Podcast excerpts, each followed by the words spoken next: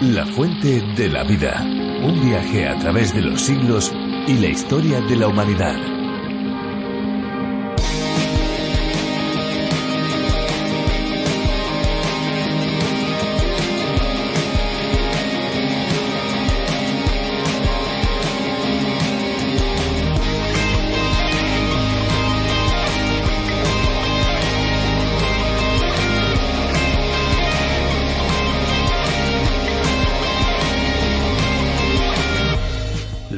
Refrigeración evaporativa, tal y como su nombre indica, consiste en evaporar agua en el ambiente para conseguir un descenso de temperatura del aire.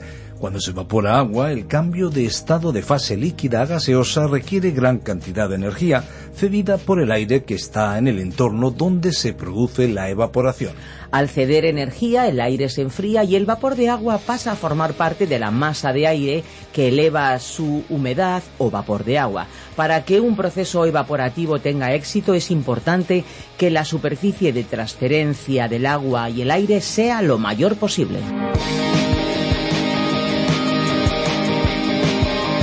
Amigos, aquí estamos una vez más en la fuente de la vida. Estamos listos y preparados para pasar los próximos minutos junto a todos los que se unen con nosotros en este nuevo día para descubrir un poquito más la palabra de Dios, la Biblia. Les habla Esperanza Suárez. Este es un programa que llega hasta cada uno de ustedes desde los estudios de Radio Encuentro Radio Transmundial en España. Somos parte de la mayor red de radios del mundo, a través de la cual se difunde, entre otros, este espacio, el programa La Fuente de la Vida, en sus más diversas versiones.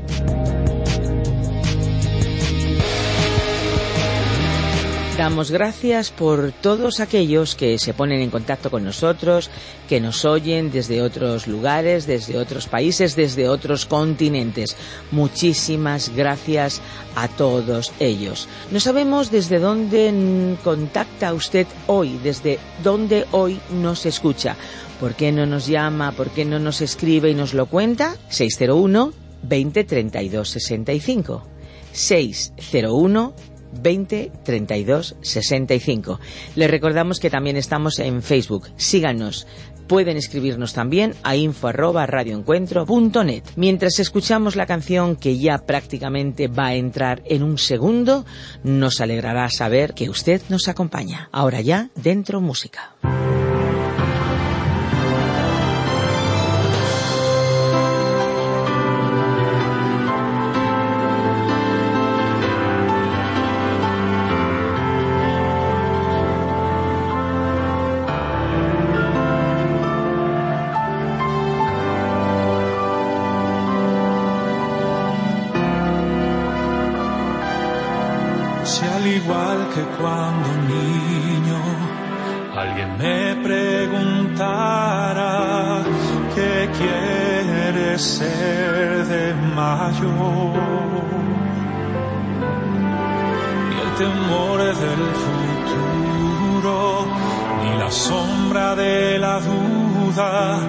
Embargarían otra vez mi corazón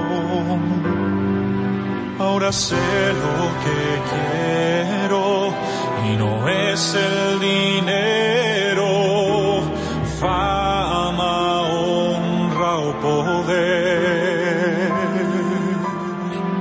Busco algo más arriba que dure toda la vida y lo he encontrado todo en Jesús. ser esa mecha empapada en tu aceite, ardiendo eternamente para ti, mi Señor. Seré como la luna, reflejando tu al perdido a los pies de la cruz. Quiero ser ese faro en la niebla del pecado y el desastre que es morir sin tu amor y que solo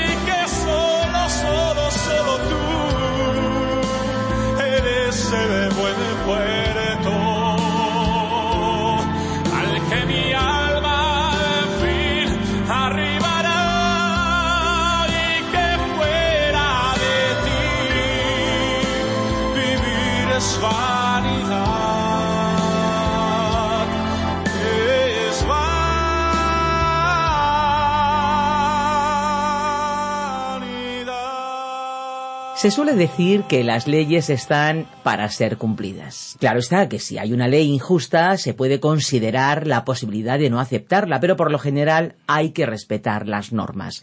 Las consecuencias para aquellos que deciden rebelarse, sea por el motivo que sea, suelen ser negativas. Es así como funcionan las cosas desde siempre, especialmente cuando pensamos en aquellas eh, pautas, en aquellas eh, normas para la vida, aquellos mandamientos que Dios ha puesto para cada uno de nosotros. Él es totalmente justo y así también lo que Él determinó para su creación.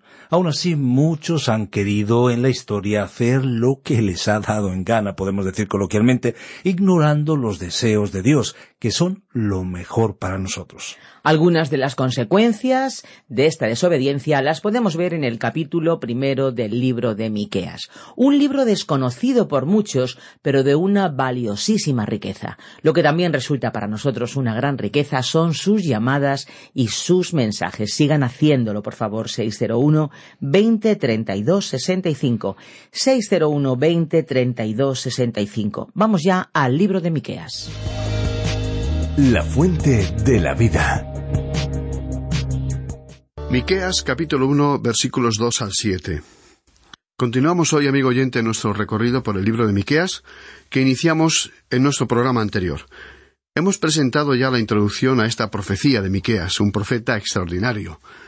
Su libro es lo que podríamos considerar como un mini Isaías. Miqueas era más joven que Isaías, pero era su contemporáneo. Encontramos que aunque él vino del reino del sur, su profecía principalmente es dirigida hacia el reino del norte, especialmente los primeros capítulos. Vamos a retomar entonces nuestro estudio, volviendo nuevamente al versículo dos de este primer capítulo del libro. Oíd, pueblos todos. Está atenta, tierra, y cuanto hay en ti. El Señor Dios, el Señor desde su santo templo, sea testigo contra vosotros. Así comienza la primera división, y Miqueas empezó a proclamar el futuro juicio contra Samaria. Esta orden, oíd, pueblos todos, significa justamente eso, todos los pueblos, toda la gente, amigo oyente. Le incluye a usted, me incluye a mí. Donde quiera que nos encontremos hoy, el profeta Miqueas nos está hablando. Su mensaje es un mensaje para nosotros en el presente. Tiene vigencia, es actual. Como ya hemos comentado en anteriores ocasiones, aunque los profetas se refieren a cierta situación específica que ya ha desaparecido hace mucho tiempo, su mensaje, sin embargo, es relevante para el día de hoy, porque ellos mencionaban ciertos grandes principios inalterables ante el paso del tiempo. Miqueas, como también otros profetas, ofreció una filosofía de gobierno humano. Él reflexionó sobre el tema de lo que significaba una falsa o una verdadera autoridad en el gobierno de una nación. Este sería un buen libro de estudio para los políticos actuales. No les haría daño conocer la filosofía de Dios en cuanto al gobierno de un pueblo. La razón por la que muchos pueblos sufren abusos de poder por parte de crueles dictaduras es el gran desconocimiento que los dirigentes y líderes políticos tienen acerca de la Biblia. No saben que en la Biblia se encuentran grandes principios que vale la pena seguir. El problema de un país, de una nación, no es realmente si es gobernado por este o aquel partido político. El verdadero problema, amigo oyente, es que un gobierno en manos de hombres malvados no puede dar muy buenos resultados. Así es que existe una filosofía de gobierno presentada aquí en la Biblia. Ahora, el carácter de la persona que gobierna es importante. Y en este sentido es indiferente el tipo de gobierno que exista. Puede ser una monarquía, una democracia u otra forma representativa de gobierno. Queremos aclarar abiertamente que no estamos hablando aquí de política, sino de principios éticos para gobernar. Estamos tratando de señalar aquello que la Biblia destaca como problema. En el presente estamos más preocupados por si los líderes tienen una personalidad atractiva ante la opinión pública, con una imagen televisiva y adecuada, y si tienen suficiente carisma. Estamos más interesados en el carisma que en el carácter. Es necesario que los gobernantes sean hombres de carácter íntegro. El profeta Miqueas condenó esta falta de integridad en el capítulo tres, versículo once, cuando dijo Sus jefes juzgan por cohecho, y sus sacerdotes enseñan por precio, y sus profetas adivinan por dinero, y se apoyan en el Señor diciendo ¿No está el Señor entre nosotros? No vendrá mal sobre nosotros. Como usted puede ver, se habló de falsos profetas, de una religión falsa, de líderes falsos. Ese era el gran problema, y Miqueas lo está denunciando. Escuchemos ahora lo que el profeta dijo aquí en el versículo tres. Porque el Señor sale de su lugar, desciende y camina sobre las alturas de la tierra. El lenguaje que él utilizó aquí fue realmente hermoso, aunque al mismo tiempo terrible en muchas maneras. Dice aquí que él camina sobre las alturas de la tierra. Recordemos que estos lugares elevados constituían la ubicación de la adoración a los ídolos. Estos ídolos habían sido construidos en bosquecillos situados en las montañas y colinas. En aquellos tiempos, las ciudades también estaban situadas en lugares altos. Tanto Samaria como Jerusalén habían sido edificadas sobre montañas. El Señor Jesús dijo que una ciudad edificada sobre un monte no se puede esconder, y además la ciudad tiene una gran influencia sobre la zona que la circunda. Y cuando la ciudad es además la sede del gobierno, tiene una tremenda influencia no solo en el área cercana, sino, con frecuencia, sobre todo el mundo. Este fue el caso de grandes ciudades del pasado, así como ocurre en la actualidad. También hay que destacar que las ciudades constituyen centros importantes para la práctica del pecado. Por tal motivo, Dios las iba a juzgar y lo haría también en el futuro. Dice aquí en este versículo que se encaminaría hacia las cumbres de la tierra. Y dice el versículo cuatro de este primer capítulo de Miqueas, los montes se derretirán debajo de él, y los valles se hendirán como la cera delante del fuego, como las aguas que corren por una pendiente. Este versículo nos presenta claramente una figura de volcanes en actividad y de terremotos. En la Biblia encontramos este mismo lenguaje desde el libro de jueces hasta el del profeta Bakú. Por ejemplo, el Salmo 18, versículos 7 al 10 dice, La tierra fue conmovida y tembló. Se conmovieron los cimientos de los montes y se estremecieron, porque se indignó él. Humo subió de su nariz, y de su boca fuego consumidor. Carbones fueron por él encendidos. Inclinó los cielos y descendió, y había densas tinieblas debajo de sus pies. Cabalgó sobre un querubín y voló. Voló sobre las alas del viento. Aunque este lenguaje es eminentemente figurativo, constituye una imagen exacta, tremenda y real de lo que tuvo lugar. Esta descripción hace surgir la pregunta sobre qué o quién controla el estado del tiempo y las fuerzas naturales. Bueno, Dios es quien controla la naturaleza, los terremotos, los volcanes y el clima. Quizá en algunos lugares de este mundo los seres humanos están desafiando a Dios al construir edificios muy grandes en zonas donde se sabe que existe la posibilidad de terremotos. Antes, la gente no construía edificios tan altos. Quizá el más alto podía ser el edificio de doce o trece pisos, pero ahora los construyen de sesenta y más. Y estos edificios pueden caerse a pesar de los avances registrados en arquitectura con el objeto de construir edificios antisísmicos. Creemos que Dios juzga a las naciones y a los pueblos, y estos fenómenos constituyen advertencias. Muchas naciones no han hecho caso de tales advertencias y aún no se han podido recuperar de las guerras mundiales, de guerras locales, de recesiones económicas y de catástrofes naturales. Es que Dios está actuando en los asuntos de este mundo. Pensemos, por ejemplo, en la zona de la actual Turquía, especialmente a lo largo de la costa occidental y en las ruinas de grandes ciudades como Éfeso y Pérgamo, que en una época fueron el verdadero sustento vital del Imperio romano, y hoy, sin embargo, yacen en ruinas. ¿Por qué hoy ya no queda en aquella zona una población numerosa, sino solo unos pocos pueblos? Alguien podría decir que se trata de un territorio sísmico. La mayor parte de la población del Imperio romano se encontraba en el área que hoy ocupa Turquía, y ya hemos visto lo que ha ocurrido. Los historiadores nos informan que un gran terremoto destruyó las ciudades e hizo que la gente huyera. Aquí podemos ver una muestra del juicio de Dios, y él dejó bien en claro el tema de su juicio, como podemos ver en el versículo cinco de este primer capítulo de Miqueas, que leeremos a continuación. Todo esto por la rebelión de Jacob, por los pecados de la casa de Israel. ¿Cuál es la rebelión de Jacob? ¿No es acaso Samaria? ¿Cuál es el lugar alto de Judá? ¿No es acaso Jerusalén?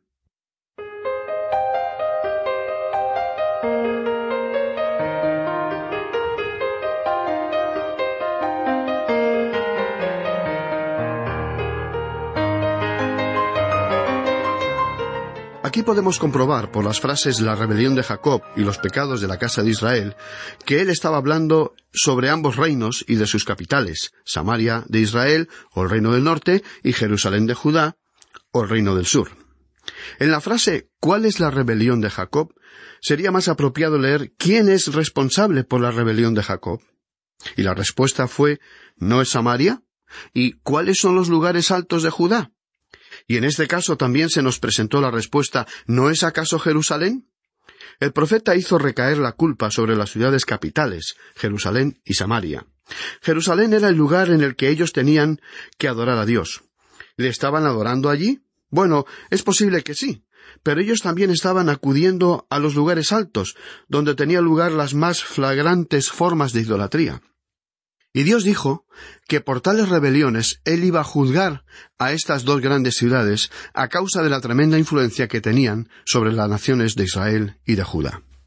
Creemos que este principio tiene una aplicación para algunas naciones que tienen una filosofía equivocada de gobierno. Como ya hemos visto anteriormente, no es la forma de gobierno la que está equivocada, es la gente que dirige ese gobierno la que está equivocada. Aquellos que establecieron los tres poderes con los que se gobierna una nación, ejecutivo, legislativo y judicial, debieron saber que no se podía confiar en el ser humano y por tal motivo pensaron que esas tres ramas del poder podrían vigilarse entre sí. Es que para que cualquier gobierno funcione adecuadamente se necesitan una clase apropiada de personas. El problema en los días de Miqueas era que Samaria y Jerusalén habían llegado a ser ciudades corruptas y que Dios iba a juzgarlas. Quizá haya naciones en el presente que ya hayan pasado ese punto, a partir del cual ya no se puede retroceder. Amigo oyente, uno puede apreciar los cambios que están ocurriendo en la situación actual. Cuando una nación tiene la oportunidad de dirigir o ser de gran influencia, por así decirlo, en la situación mundial, tiene que aprovecharla. No tiene que desperdiciarla siendo un mal ejemplo o exportando ideas que, por su falta de apoyo ético o espiritual, niegue los principios básicos de su fundación como Estado y que la convirtieron en una gran potencia. Ahora, no decimos esto porque estemos contra un país u otro, o porque despreciemos a ningún pueblo, solo que resulta triste observar la decadencia imparable de cualquier nación o naciones que en otras épocas hayan contribuido al desarrollo científico y a la paz a nivel internacional. Miqueas estaba exponiendo un gobierno que actuara bajo el control de Dios. Esta era, pues, la filosofía de Dios para un gobierno. Y aquí llegamos a la primera declaración que llama la atención y es la más extensa. Se extiende hasta el final de este capítulo 1 de Miqueas y comprende los versículos 6 hasta el 16. Y lo que aquí tenemos es una especie de miniatura de la gran destrucción que vendrá en los últimos días. Ya regresaremos a este tema del juicio que tendrá lugar en el futuro cuando lleguemos al capítulo 4 de esta profecía de Miqueas. Pero lo relatado aquí en el primer capítulo de Miqueas fue un juicio local en el cual Asiria destruyó a Samaria. Aquellos turistas que hoy tengan fotografías recientes de Samaria podrán observar el gran contraste con la realidad actual. En una época fue una ciudad culta y hermosa, que ejerció gran influencia y con un futuro prometedor. Sin embargo, en la actualidad, sus ruinas yacen en medio del polvo y la ceniza. Continuemos leyendo ahora el versículo seis de este primer capítulo de Miqueas. Haré pues de Samaria montones de ruinas, tierra para plantar viñas. Derramaré sus piedras por el valle y descubriré sus cimientos. Aquí tenemos una dramática descripción del futuro que le aguarda a Samaria. Una ciudad convertida en un montón de ruinas y en un campo arado para viñedos. Y este espectáculo es el que podemos observar hoy en aquella región. Los que la visiten podrán observar algunas viñas plantadas por los árabes justamente donde se encuentran las ruinas de una parte de la que fue la ciudad. En otros sectores puede verse un huerto plantado entre las ruinas y diferentes clases de árboles por aquí y por allá. Ahora, escuchemos lo que dijo Miqueas. Derramaré sus piedras por el valle. Algunos turistas han llegado hasta la Acrópolis, el lugar más alto de Samaria, y desde allí han podido observar hacia abajo la ladera escarpada de la montaña y ver toda clase de columnas rotas y piedras que en el pasado habían sido talladas y utilizadas en la construcción de edificios. Con el tiempo y en el proceso de destrucción fueron arrojadas por la ladera hacia el valle.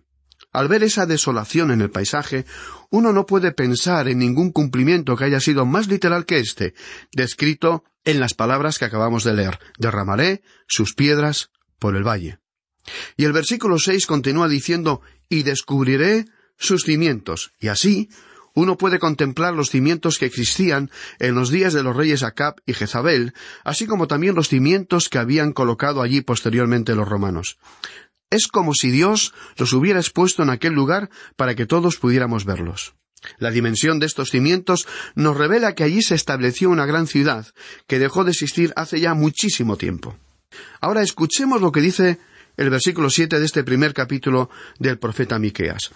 Todas sus estatuas serán despedazadas, todos sus dones serán quemados en el fuego, y asolaré todos sus ídolos, porque con salarios de prostitutas los juntó, y salario de prostitución volverán a ser. En primer lugar, se nos dice que todas sus estatuas serán despedazadas.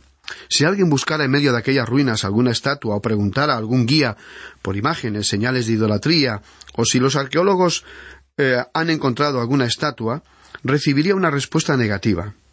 No se ha conservado ninguna evidencia de idolatría, aunque sabemos que en el pasado se practicaron allí cultos paganos.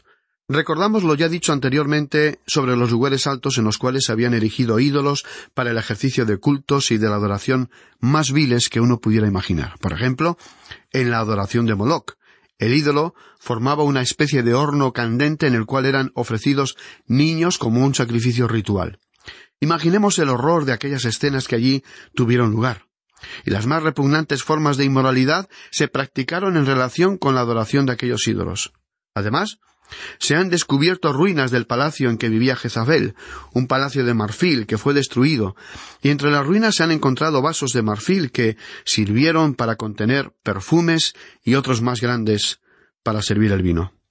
Y eran de marfil, como el palacio. El palacio ya no existe, pero los arqueólogos, sin embargo, han encontrado marfil en ese lugar y han excavado mucho en esa zona. En otras palabras, la religión y el sexo ilícito eran más o menos lo mismo, y la continuidad histórica puede observarse en la actualidad en alguno de los grupos de adoración satánica y en el ocultismo. En segundo lugar, el versículo dice todos sus dones serán quemados en el fuego. Esta palabra dones es una palabra interesante y queremos observarla por un momento, porque aquí hace referencia a algo que es de suma importancia. Estos dones se referían a vasos muy valiosos que habían sido entregados en los templos paganos. Los guías turísticos dicen que en las ruinas del palacio de Jezabel los arqueólogos han encontrado restos de vasos pequeños de marfil que evidentemente debieron ser jarras o copas para contener perfumes y algunas más grandes para guardar el vino.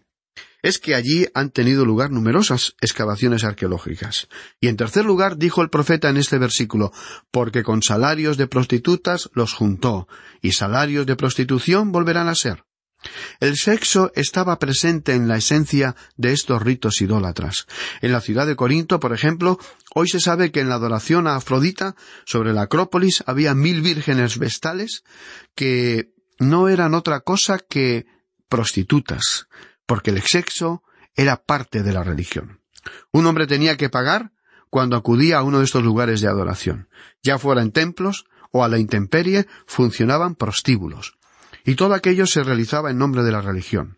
Lo mismo sucedió con los fenicios, con los filisteos, y hay que destacar que el pueblo de Israel también adoptó aquellas religiones paganas. Resulta entonces interesante comprobar que parte del pensamiento contemporáneo ha revivido alguna de aquellas ideas. Han surgido nuevas formas y conceptos sobre moralidad que, en realidad, son tan antiguas como la adoración a Moloch, a Baal y a otras religiones paganas de la antigüedad. Es por tal motivo que insistimos en que algunos aspectos de la religión no han sido precisamente una bendición para el mundo.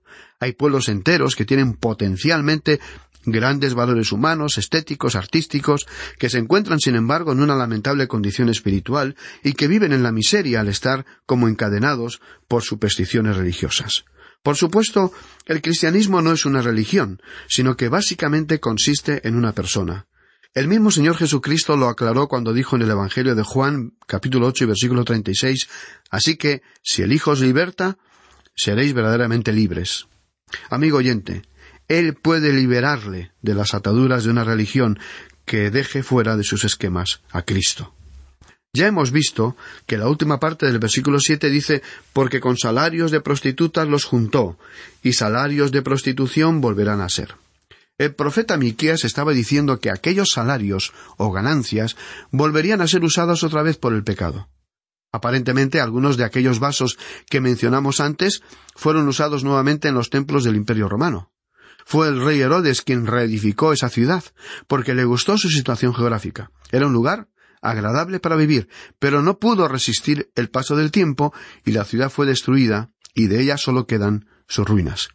La adoración pagana fue su pecado principal, pero Miqueas iba a mencionar también otros pecados. Pero como por hoy nuestro tiempo ha llegado a su fin, debemos continuar con ese tema en nuestro próximo programa. Amigo oyente, le agradecemos la atención dedicada a este programa y le invitamos cordialmente para continuar realizando con nosotros este estudio. Le sugerimos que lea por sí mismo, al menos, hasta el versículo doce de este primer capítulo, para que pueda familiarizarse más con su contenido y así podamos seguir recorriendo juntos esta etapa que forma parte de nuestro extenso viaje a través de la Biblia.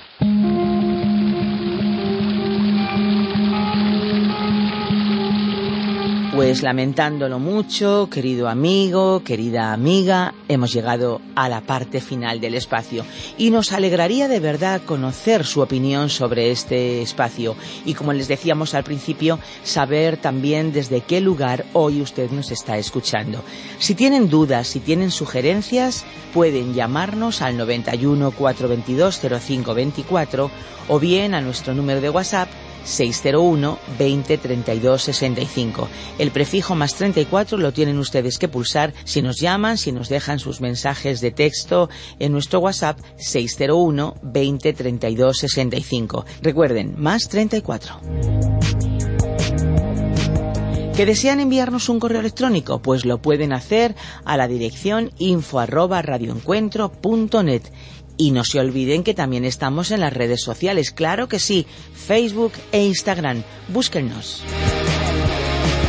El programa de hoy y los anteriores están disponibles en nuestra web lafuentedelavida.com y en la aplicación La Fuente de la Vida, que también la pueden encontrar con el nombre a través de la Biblia.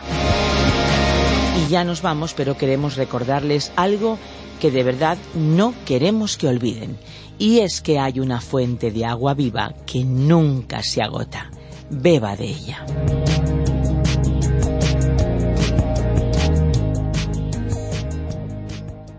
Este ha sido un programa de Radio Transmundial producido por Radio Encuentro, Radio Cadena de Vida.